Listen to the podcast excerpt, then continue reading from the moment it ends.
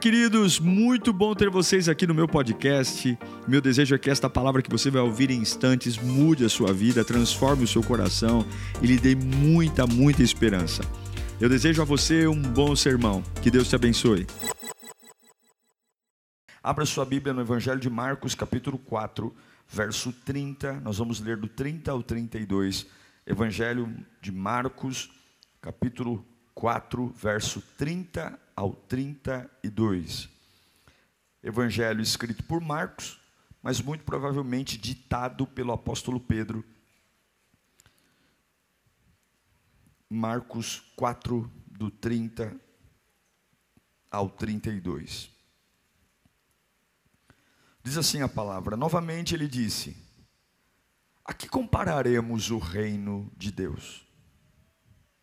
Que parábola usaremos para descrevê-lo. É como um grão de mostarda, que quando plantada, é a menor semente de todas. No entanto, plantada, ela cresce e se torna a maior de todas as hortaliças, com ramos tão grandes que as aves do céu podem abrigar-se à sua sombra. Espírito Santo de Deus, nós temos uma semana pela frente. A gente não vem à tua casa só porque gosta, não é só porque é legal, há uma necessidade. O adversário de nossas almas não descansa. E eu preciso carregar uma palavra. Eu preciso que a minha alma entenda o que o dono da minha vida quer. O Senhor conhece o meu futuro, o Senhor sabe o que vem contra mim. O Senhor sabe o que eu preciso fazer, então alinha-me. Eu estou com muita humildade aberto para te ouvir. Fala comigo, Senhor, para que eu não erre. Fale comigo, Senhor, para que as minhas decisões fortaleçam meus passos. É o que eu te peço em nome de Jesus. Amém. Esse texto tem como elemento principal a mostarda. É uma erva de condimento, uma erva de. É como se fosse cominho, uma semente de hortelã, coentro, alçafrão. São é, condimentos, temperos, utilizados não como alimento, mas de composto alimentar. E a semente da mostarda, ela é tão pequena que a sua flor também é uma das menores. E essa pequena semente de mostarda abriga uma série de embriões ou sub-sementes, eu não sou biólogo, pastor Ney é biólogo aqui, poderia falar até melhor do que eu, que quando moída produz sabor, enfim. Qual é o histórico desse texto?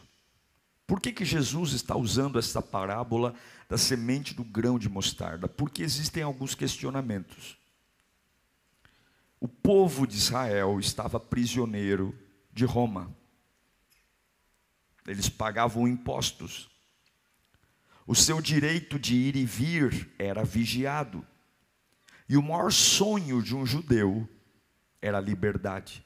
Todo judeu queria ver Roma longe. E o anseio pelo Messias, pelo Salvador, era que tirasse do pescoço dos judeus os grilhões da prisão romana. Todo judeu se submetia ao império romano.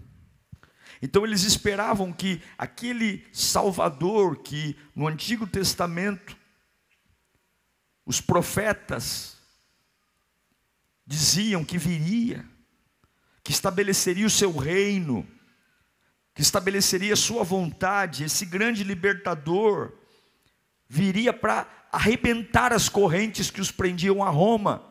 Porém, o conceito estava completamente errado.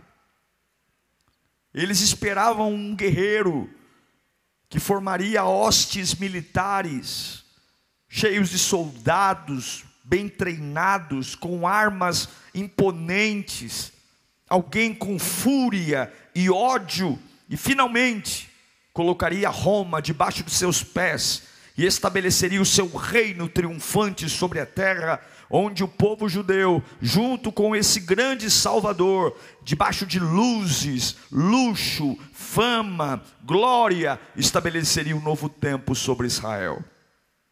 E aí, quando Jesus vem, ele vem de um modo completamente diferente, e você sabe disso. Acabamos de passar pelo Natal, e eu não preciso lembrar a você que o Salvador não veio de forma imponente, ele veio em forma de criança indefesa. Ele veio completamente vulnerável.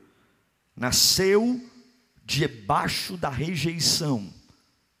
Não tinha sequer um quarto de hotel para que ele nascesse. Nasceu na estrebaria e seu primeiro bercinho foi uma manjedoura onde animais se alimentam. E é por isso que os judeus não aceitam olhar para esse Messias como o Messias, porque ele não é o Messias esperado, ele é pequeno demais, ele é fraco demais, ele é inofensivo.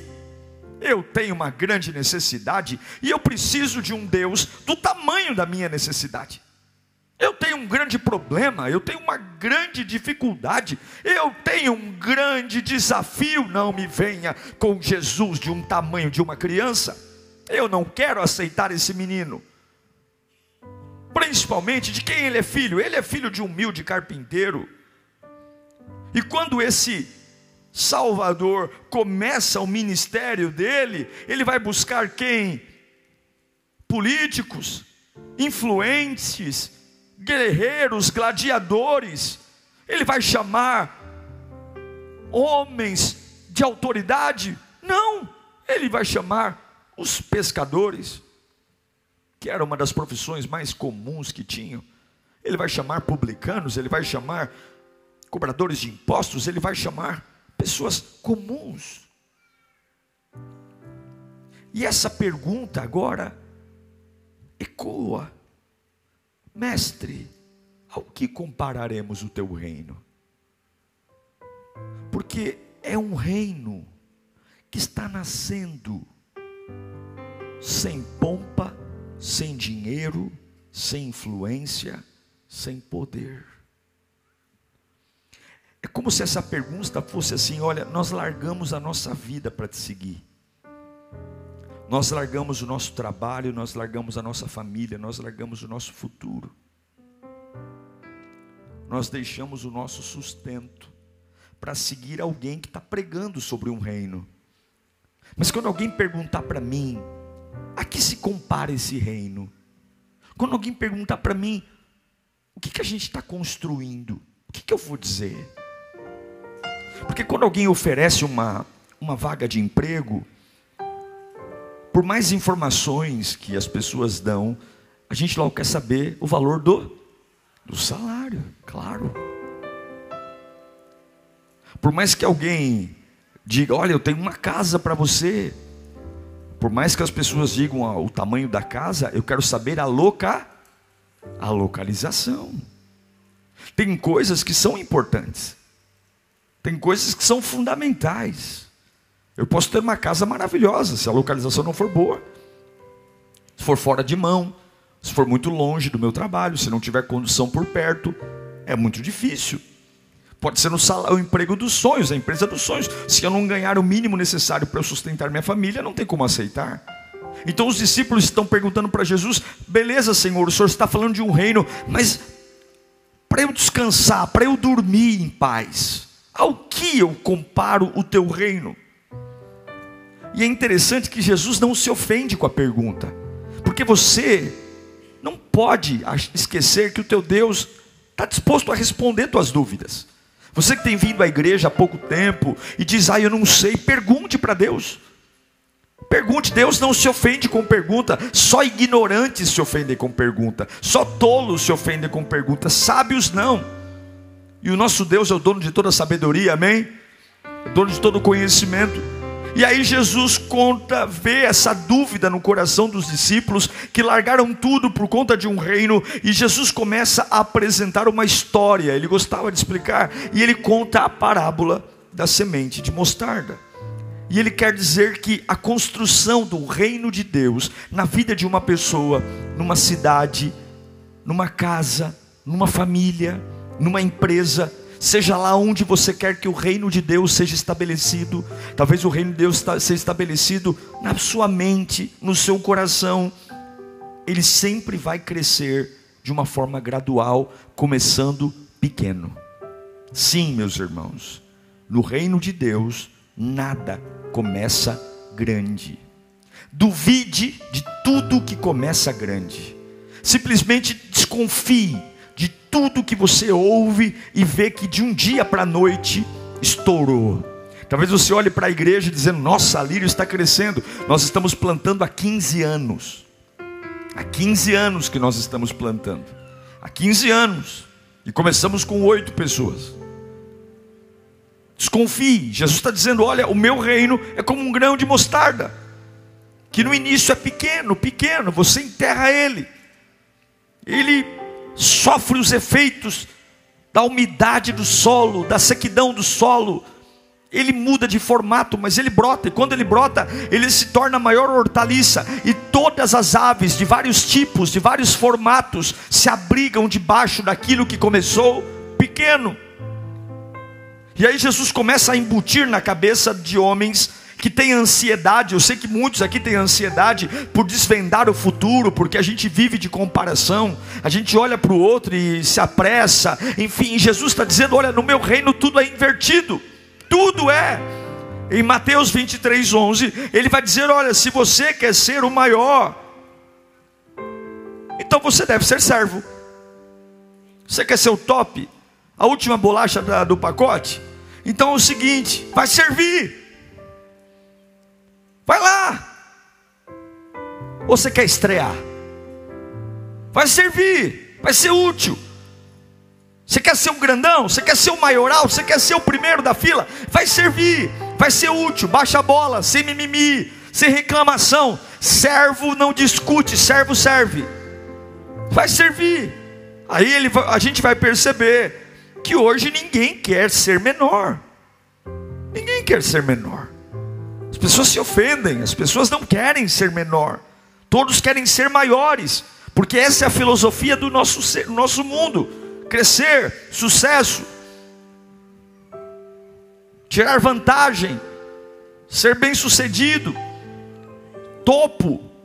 E aí a gente ouve e lê em Lucas capítulo 22, versículo 26 mais uma vez, Jesus ensinando que a filosofia do mundo é diferente dos pensamentos do céu. Ele diz: Vocês, porém, não serão assim, ao contrário, o maior entre vocês deverá ser como o menor, e aquele que governa, como que serve. Você quer subir? Desça. Repita comigo: só os grandes descem, só pessoas pequenas não descem. E quando eu digo pessoas pequenas, graças a Deus, eu não estou falando de estatura, estou falando de alma. Os grandes descem, os pequenos não. Os pequenos têm dificuldade de ceder seu lugar. Os pequenos têm dificuldade de compreender movimentos. Os pequenos são inseguros.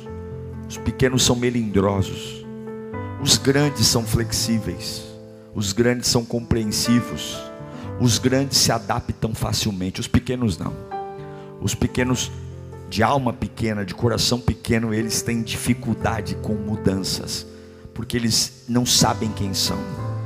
E em nossos dias, nas igrejas, nas empresas, nas famílias, nos, nos shoppings, poucas pessoas querem participar desse reino. Nós olhamos para os judeus e falamos como que eles puderam negar Jesus? A maioria do povo nega hoje. A maioria das pessoas olha para o reino de Deus com o nariz empinado não querem ser servos, querem ser clientes, não querem vir agregar valor, não querem servir ninguém, querem ser servidos, fazem da casa de Deus um supermercado, fazem da casa de Deus um lugar de terapia ocupacional. E na hora que nós podemos dar as mãos e nos unir, não servimos. Somos o primeiro a comprar brigas, somos os primeiros a apontar o dedo na cara de alguém, porque nós achamos que ninguém vai me desrespeitar, quando na verdade somos miseráveis, pobres, cegos e nus. E Jesus está dizendo: eu, eu não tenho coragem de falar nada para ninguém, porque se o meu Deus, se o meu Jesus Cristo passou pelo que passou, e eu que sou o cocô do cavalo do bandido, eu não tenho direito de falar nada. Eu tenho direito de servir. E aí Jesus está ensinando. Ó, oh, no reino tudo é diferente. Aí fora, aí fora, começa com vida. Mas aqui dentro, no meu reino, para você ter vida, primeiro você tem que morrer. Sabe o que é aquela pia do batismo que a gente tem aqui? É um túmulo, é uma sepultura. Então você não vai vir aqui começando comigo ganhando coisas. Você vai deixar a tua família, você vai sair do meio da tua parentela, você vai deixar outros enterrarem seus mortos, porque quem põe a mão no arado não olha para trás. Quem põe a mão no arado não tem tempo. Então você começa jogando lixo no lixo. Você não começa com um carro novo na garagem. Você não começa com a restauração do seu casamento. Você não começa com um emprego novo. Você não começa com uma cura do câncer. Você começa jogando lixo no lixo. Você começa esvaziando os bolsos. Você começa sufocando o velho homem. Você começa dizendo: Pai, meus pensamentos estão indo embora. Agora eu quero ter uma nova cabeça. A vida cristã não começa com vida. A vida cristã começa com morte. Morrendo, morrendo, morrendo. E quando eu estou mortinho da Silva, ele vai lá. E quando não tenho mais nada no odre, ele limpa, porque ele não põe vinho novo em odre velho. Quando o odre for jogado fora, ele te restaura por completo. A vida cristã é aquele que aí fora ele encontra, aí fora a gente encontra a realização pessoal agregando, subindo de nível aumentando o cargo, o chefe me chama e fala: agora você não é mais estagiário, agora você é um auxiliar, agora você é um analista, agora você é um assistente, agora você é um coordenador, agora você é um supervisor, agora você é um gerente, e a gente vai subindo de status, sai daquela baia pequenininha, vai para uma baia maior, daqui a pouco tem uma sala, daqui a pouco ganha um computador novo, daqui a pouco a gente está fazendo reunião, e é a escada do sucesso, não, não, não, não, o sucesso no reino de Deus não é como o sucesso no mundo, aí fora você vai agregando e vai crescendo. No reino de Deus é você vai renunciando e vai crescendo.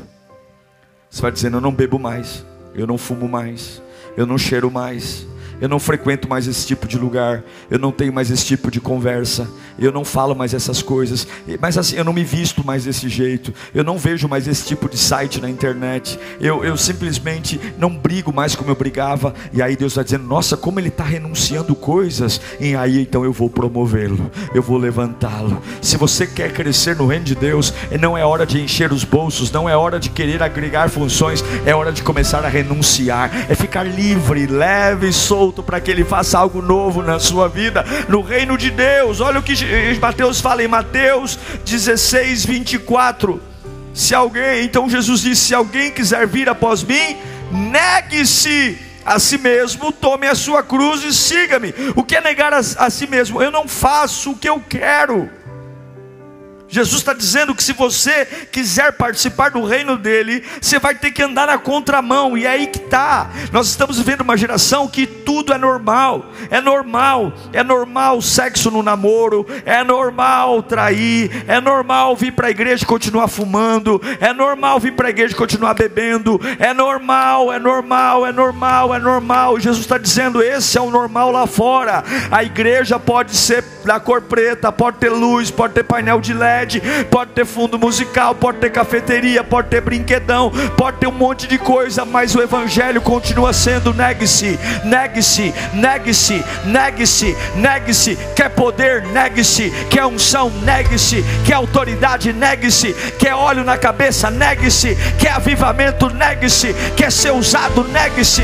Quer vida, negue-se. Olhe, jogue tudo para fora, negue-se, negue-se, negue-se. Se alguém quiser vir após mim, negue-se. Não combina com a filosofia do homem. Não é porque todo mundo faz que você vai fazer. Você não é todo mundo. Ou você quer ter uma casa de todo mundo, ou você quer ter filhos como de todo mundo, ou você quer ter um emprego como de todo mundo, ou você quer ter um ministério como de todo mundo, ou você quer ter um salário como de todo mundo. Eu não sei você, mas eu sou queridinho de Jesus e Deus não vai dar para mim o que dá para todo mundo. O que Ele tem para mim é só meu.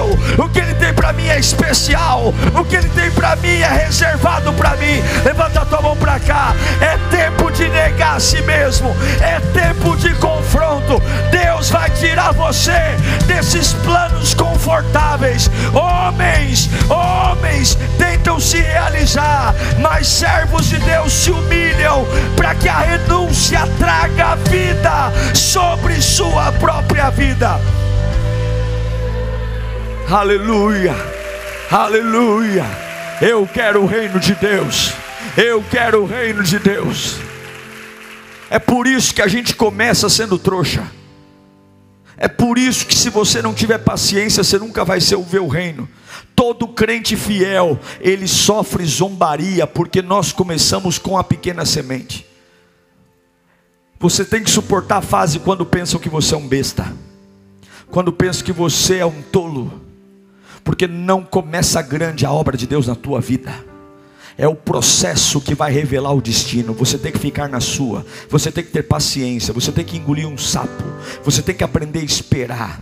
Porque o sucesso humano começa com luxo, glamour, poder, forças militares, sucesso, troca de carro, dinheiro, likes, fama. O reino de Deus começa com humilhação, renúncia, desprezo, pisoteado, ódio, gente puxando tapete tapete, rejeição. E eu pergunto: você quer o reino de Deus ou o reino dos homens? Se você tem pressa, vai para o reino dos homens, que lá tem tudo o que você precisa. Agora, se você quer uma vida em abundância, firmada sobre a rocha, que nenhuma tempestade é capaz de destruir, então comece a mudar a maneira de pensar. Comece a pedir: Senhor, toca na minha cabeça, porque eu preciso pensar diferente. Senhor, toca na minha cabeça, eu preciso pensar diferente. Coloque a mão na sua cabeça e diga: Pai, muda a minha cabeça, eu preciso pensar diferente. Eu preciso pensar diferente? Por que, que você está tão apressado se há um processo? Por que, que você está com tanta pressa se Deus tem um processo? Ai, pastor, mas eu já queria ser uma grande hortaliça. Você não vai ser uma grande hortaliça enquanto Deus não te enterrar.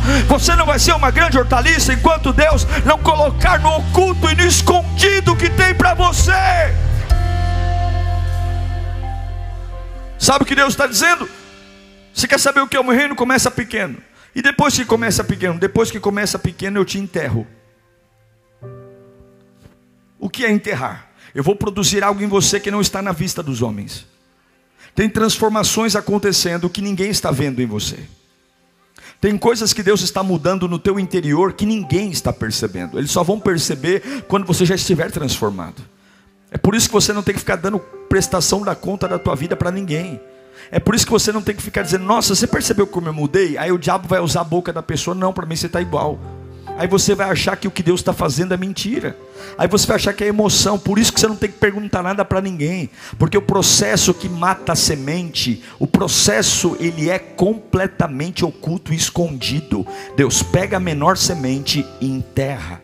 Você quer luz? Não. Você quer colocar em cima da geladeira? Não. Ele enterra ele enterra para quebrar a crosta da semente ele enterra para liberar o potencial da vida que há na semente. É como se ele pegasse, sabe aquele sopro colocado dentro do barro em Gênesis? Então eu vou enterrar você. Você quer participar do reino de Deus, então não tenha medo quando as pessoas rirem de você ou fizerem pouco caso de você. Durante muito tempo na minha vida eu não tinha nada e eu queria que as pessoas me ouvissem. E eu demorei muito e aprendi muito para entender que quando você está enterrado, não é para você dar aula. Quando você está enterrado, não é para você dar curso. Quando você está enterrado, não é para você dar palestra. Quando é para você estar enterrado, é só para você suportar o processo, porque vai chegar o tempo que a hortaliça vai, vai, vai, vai mostrar quem ela é. Então, se você está enterrado, não é hora de aparecer, é hora de suportar o processo. Eu sei que alguns aqui estão enterrados, você está doidinho para ser hortaliça, baixa a bola, meu irmão. Se Deus te enterrou, se Deus colocou você numa fase oculta, é porque Deus está guardando o que Ele está gerando em você. E se Ele está guardando, não é hora de você se mostrar, é hora de você se preservar e esperar o tempo que Ele vai usar para exaltar você. Não tenha medo então, quando te humilharem, porque as pessoas não fazem ideia do que está acontecendo na escuridão, mas aquele que te colocou na escuridão é fiel e justo para completar a boa obra. Deus sabe o que está fazendo, não tenha medo, porque o reino de Deus sempre vai andar na contramão. Pastor, minha vida está de cabeça para baixo, glória a Deus. Pastor, minha vida está completamente ao avesso, glória a Deus. Pastor, ninguém entende o que eu estou vivendo, glória a Deus. Pastor, os meus resultados são diferentes dos outros, glória a Deus. Porque quando Jesus mostra a parábola da semente, Ele está dizendo: eles começam grande e terminam pequeno. Nós começamos pequeno e terminamos grande. E é por isso que Salomão diz que melhor que o começo de todas as coisas é o seu fim. Eu quero, para fechar essa palavra, dizer a você três coisas rápidas. A primeira coisa que essa parábola está nos ensinando é uma certeza, diga, o reino de Deus é real. É isso que Jesus está dizendo. Ele fala o seguinte: ó, o reino de Deus é semelhante a. Então pode ser pequeno, pode não ter reconhecimento das pessoas, pode não ter aplauso, mas uma coisa você não pode duvidar: é o reino de Deus. Não é porque as pessoas não veem o valor que o reino não está ali. É muito importante ter informações. É importante ler livros, é importante ter clareza do chamado, é importante ter entendimento, mas o que muda a vida não são as informações, o que muda a vida é o que eu creio. E eu creio que o reino de Deus é real. Eu creio. Eu creio que eu posso estar numa fase oculta. Eu creio que eu posso estar plantado na escuridão, mas uma certeza eu tenho. Eu estou no processo. Uma hora vai revelar. Você não pode duvidar do reino de Deus. Porque se você duvidar do, do reino, você não vai aguentar o processo. Se você achar que Deus não é real, se você achar que o que você está vivendo é uma bobagem, a qualquer momento você vai estourar emocionalmente e você vai querer sair da escuridão por conta própria. E se você interromper o fluxo da semente, você nunca será uma grande hortaliça. Então eu quero dizer para você: diga para os seus medos, diga para a sua ansiedade, para eles calarem a boca, porque o reino de Deus é real. Você não está aqui perdendo tempo, você não está aqui gastando horas, você não está aqui esquentando o banco, você está no processo que vai revelar o seu destino. Você você não está aqui apenas porque você não tinha coisa melhor para fazer. Você não está aqui apenas porque alguém te convidou. Você não está aqui apenas porque tem alguma coisa no teu corpo, apareceu um caroço. Você está aqui porque antes de seu pai e sua mãe se conhecerem, Deus já tinha marcado esse culto no calendário. Você está no lugar certo, você está na hora certa, você está no processo certo e Deus manda eu dizer a você: o reino é real. Diga para tudo que não está acontecendo na sua vida, calem-se, porque Jesus é real, o reino é real. E daí que ele veio como um bebê e daí que ele está envolto a panos, e daí que ele está deitado numa manjedoura, e daí que ele nasceu numa estrebaria, e daí que ele é filho de uma adolescente, e daí que ele é filho de um carpinteiro, e daí que ele nasceu em Belém, e daí o reino de Deus é real. Não é porque ele não parece um rei que ele não é um rei, não é porque ele não parece forte que ele não é forte, não é porque ele não parece imponente que ele não é imponente. Eu não vivo pelo que parece, eu vivo pelo que eu creio, eu não vivo pelo que eu vejo, eu vivo pelo que é. As pessoas vêm para crer e eu creio para ver. E eu declaro, e daí que ele está chorando, e daí que ele está fazendo yeah, yeah, yeah. É, aguarda 33 anos, aguarda 33 anos que você vai ver a cara de idiota que o diabo vai ficar quando o túmulo ficar vazio no domingo de manhã. Eu sei em quem eu tenho crido. Eu sei. E daí que você olha para mim e fala que eu nem sei orar. E daí que você olha para mim e fala que eu nem sei cantar. E daí que você fala que eu sou novo crente. Que esses dias atrás eu estava fumando e bebendo e cheirando. Eu sou uma pequena semente. Mas hoje eu vou dizer: eu vou ficar no processo. Eu vou ficar no processo. Porque o reino de Deus é real. É real. É real. É real. A salvação é real, o poder é real, a unção é real, a glória é real, a vida é real. Essa é a primeira certeza da parábola. O reino de Deus é real. É real. A segunda coisa que Jesus está dizendo é: o reino é real, primeira. E o segundo, o reino cresce. Fala comigo, o reino cresce. Todos nós desejamos ver o crescimento da nossa vida. E o maior desafio do diabo é impedir o crescimento. É fazer você voltar a estaca zero. É fazer você jogar os anos da sua vida pelo ralo. Todos nós desejamos expansão, mas a Bíblia é clara: o crescimento não é eu que realizo, não é você. Então você pode trabalhar quatro turnos. Então você pode fazer como os coaches aí fora, dizendo: acorde quatro da manhã, tome um copo de água gelada, corra não sei quantos quilômetros. A Bíblia é muito clara: um rega, outro planta, mas é Deus que dá o crescimento. É Deus. Não é pelo muito falar, não é pelo muito trabalhar, não é pelo muito que eu sou inteligente. E algumas vezes nós esquecemos isso. E por isso estamos tão cansados. Porque algumas vezes a gente fala, eu não tenho ideia. Eu já passei por isso.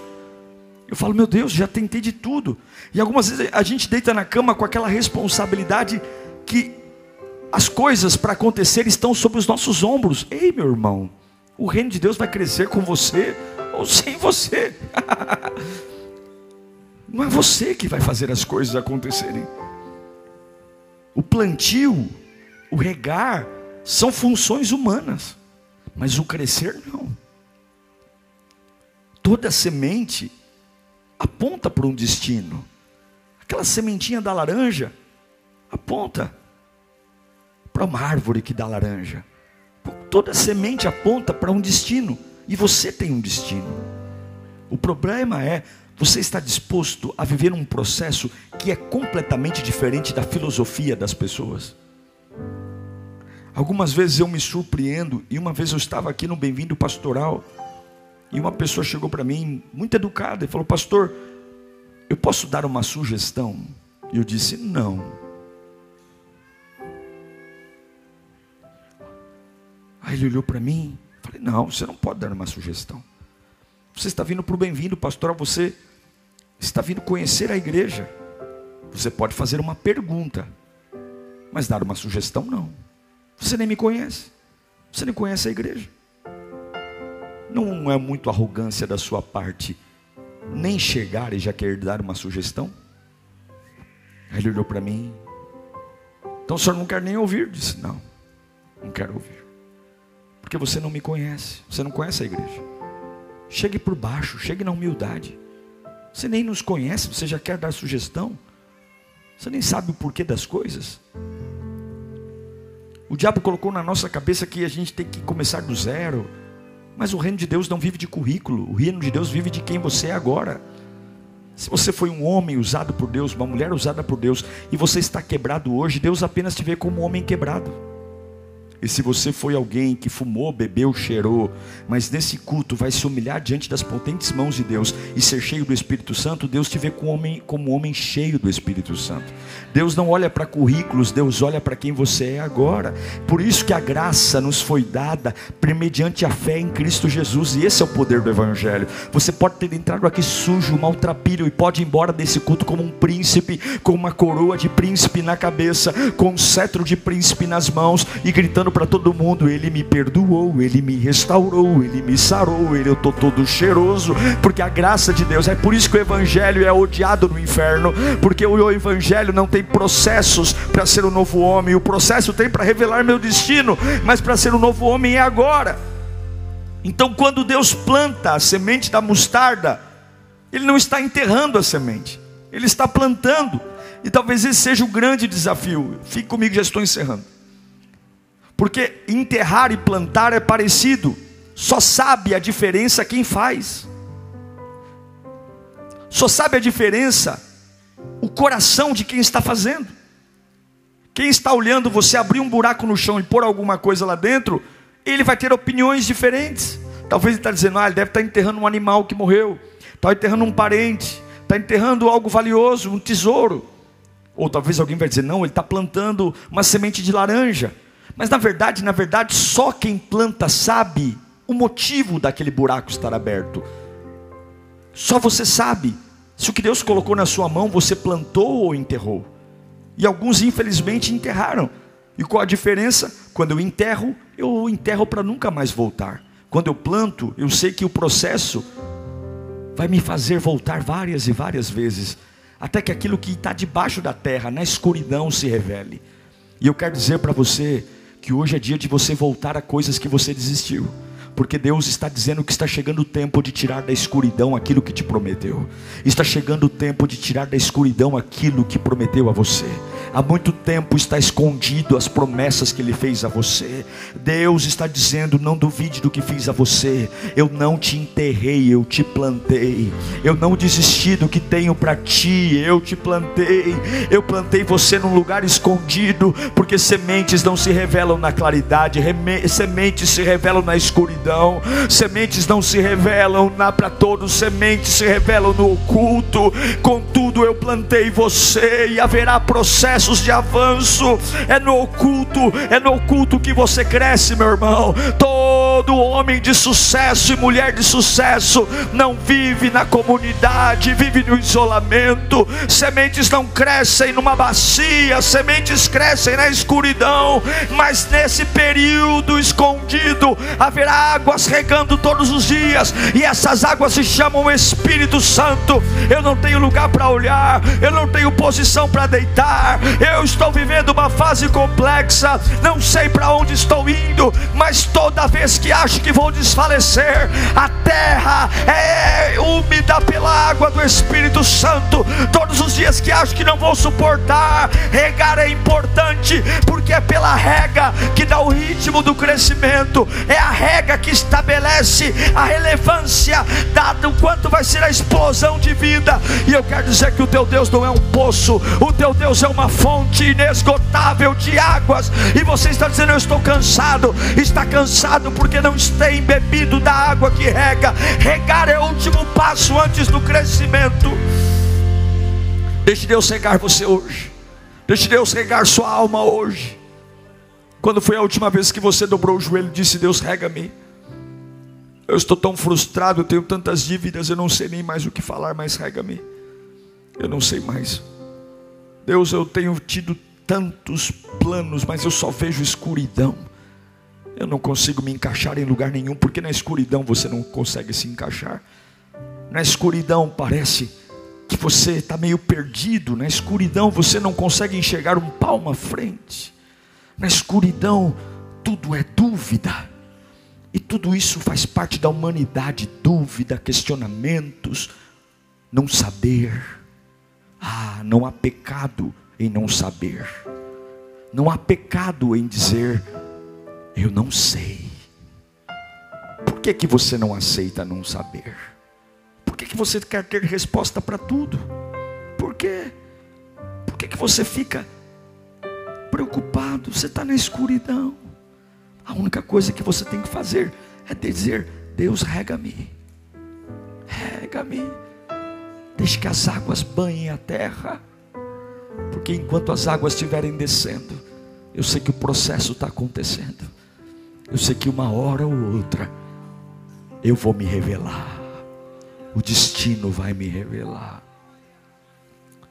Essa parábola conta três coisas: o reino de Deus é real o reino de Deus cresce. E a última coisa, o reino de Deus é universal. Não, não, não é a universal do Macedo. E não tenho nada contra ela. Mas na parábola Jesus diz que quando o reino cresce, se torna maior hortaliça e várias aves de vários tipos, vários tamanhos, vêm se abrigar debaixo dela. Deus está dizendo: você vai crescer. E você não vai ser abrigo só para aqueles que você acha. Tantas pessoas vão se alimentar do que eu vou fazer em você. Tantos lugares.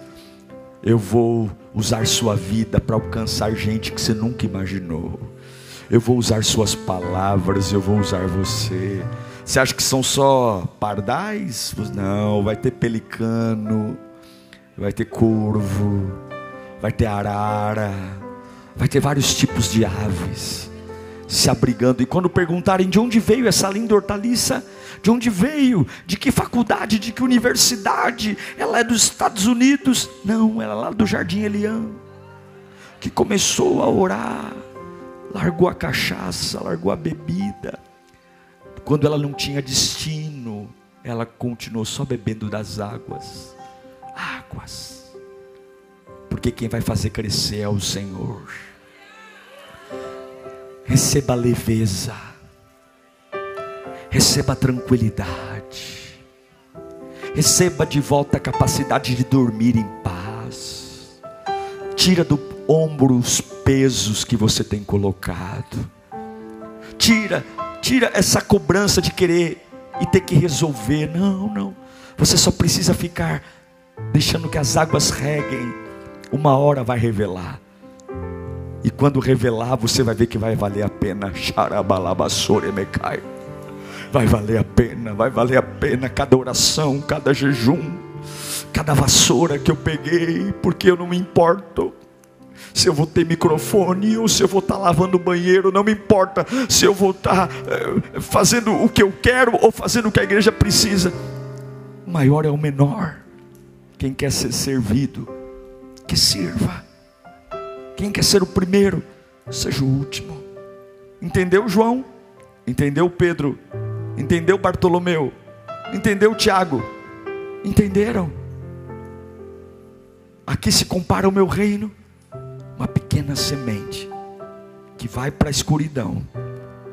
Meu espírito rega, mas quando cresce, ela se torna a maior de todas as sementes.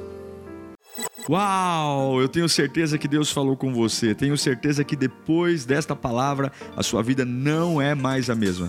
Peço que você também me acompanhe nas minhas redes sociais: Instagram, Facebook YouTube. Me siga em Diego Menin. Que Deus te abençoe.